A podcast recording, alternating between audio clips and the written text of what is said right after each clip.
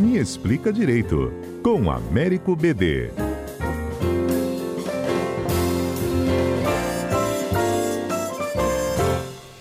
Ei, BD, bom dia. Bom dia, Fernanda. Bom dia, ouvinte. Hoje a gente fala um pouquinho sobre essa apuração por parte do Ministério Público lá em Goiás, né, dessa suposta série de manipulações de partidas de futebol em todo o Brasil. Há indícios de irregularidades em confrontos séries A e B do Campeonato Brasileiro de 2022, de torneios estaduais deste ano.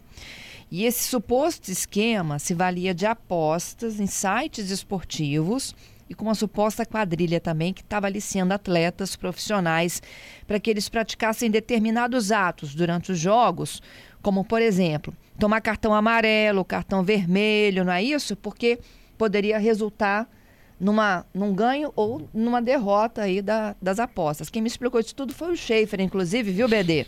Porque eu não tinha Perfeito. captado como que era possível fazer isso. E aí o Schaefer foi me explicar que pode combinar com o cara dele tomar um cartão amarelo, não é isso? Isso aí. E a aposta né, de determinado jogador tomar um cartão amarelo durante um jogo pode ter um retorno muito alto. E aí que abre esse, essas oportunidades né, que esses suspeitos é, aproveitavam para fazer essas combinações. BD, você que entende tudo de futebol também e de lei, como é que isso é possível? Então, Fernanda, infelizmente essa é uma situação muito séria que tem que ser apurada e punida exemplarmente. Justamente porque é, você atinge o coração do esporte, você atinge justamente é, um, uma situação extremamente grave que é o fair play, do que de fato é, qual é o resultado correto de uma partida, né? Porque os sites de apostas de futebol foram regulamentados desde 2016 no país. Existe uma lei que autoriza. É, antes não existia, mas hoje essa lei já existe, mas não está regulamentada, por exemplo, para cobrar impostos.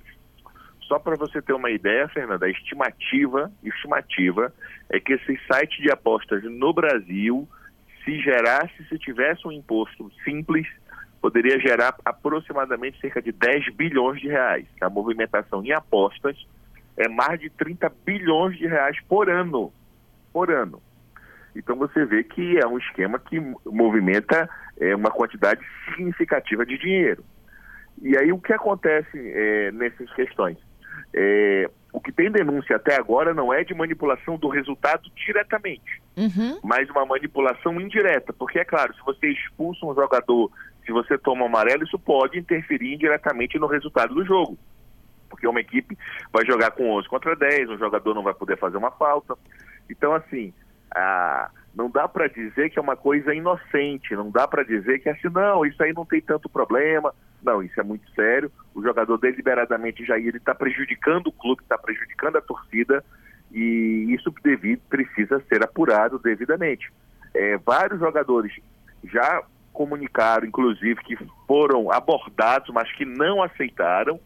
E tudo indica que não é um único esquema. Tudo indica que, pela, pelo que foi divulgado até agora, que há mais de uma organização envolvida e que precisa ser devidamente apurada nesse, nesse escândalo, que não é só no Brasil. A Itália recentemente teve esse problema, a Inglaterra. Esse problema de apostas fraudadas, esse problema de você é, comprar e garantir um determinado resultado, inclusive um dos jogadores que está afastado disse que foi ameaçado de morte, ele gera toda uma série de consequências extremamente violadoras de direitos que nós precisamos é, combater de modo exemplar.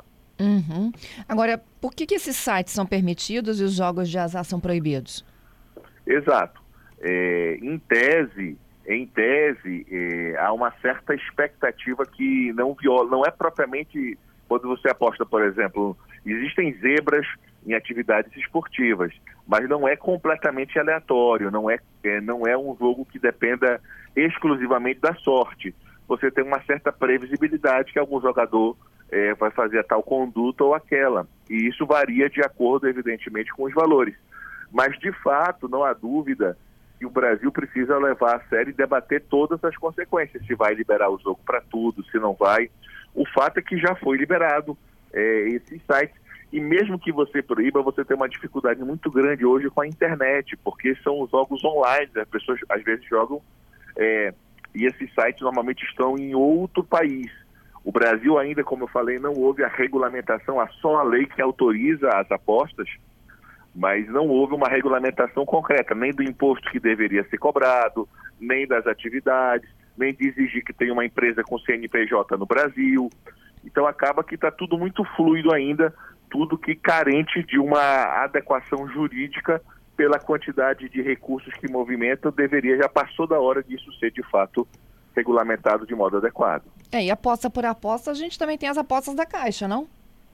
Perfeito, que são apostas legais que financiam inclusive a Previdência. Não sei se vocês sabem, uma parte dos recursos é, dos apostadores da Caixa vão para a Previdência Social, vão para garantir aposentadoria, auxílio, auxílio é, saúde.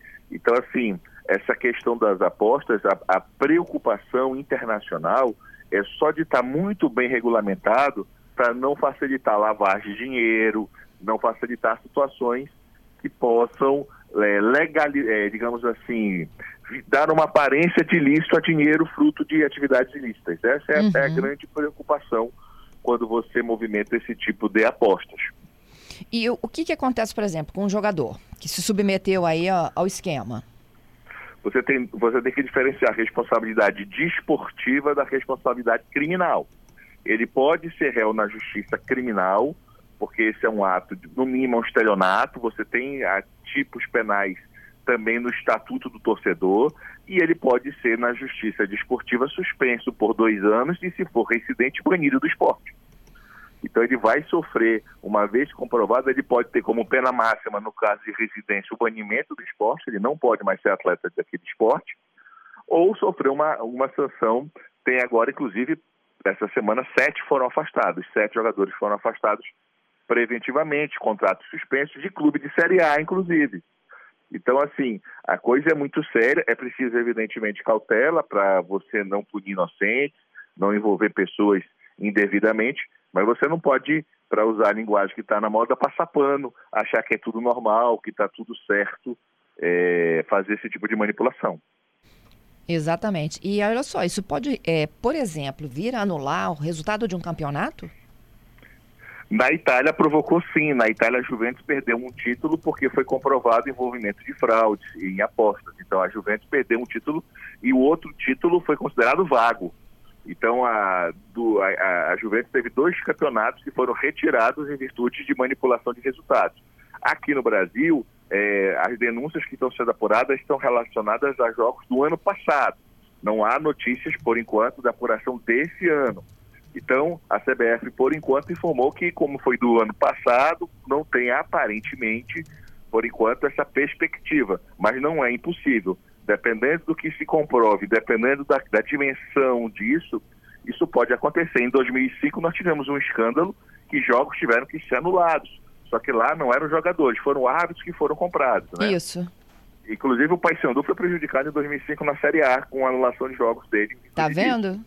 Então tá você vê como o fato é sempre gravíssimo, né? Sempre Muito gravíssimo. Fraco, Eu acho que isso vai ganhar proporções ainda não mensuradas, tá?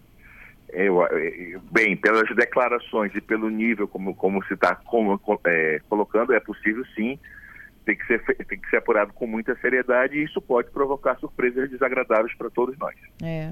Vai que melhora o seu Pai Sandu, melhora o meu Vasco, a gente está precisando, né?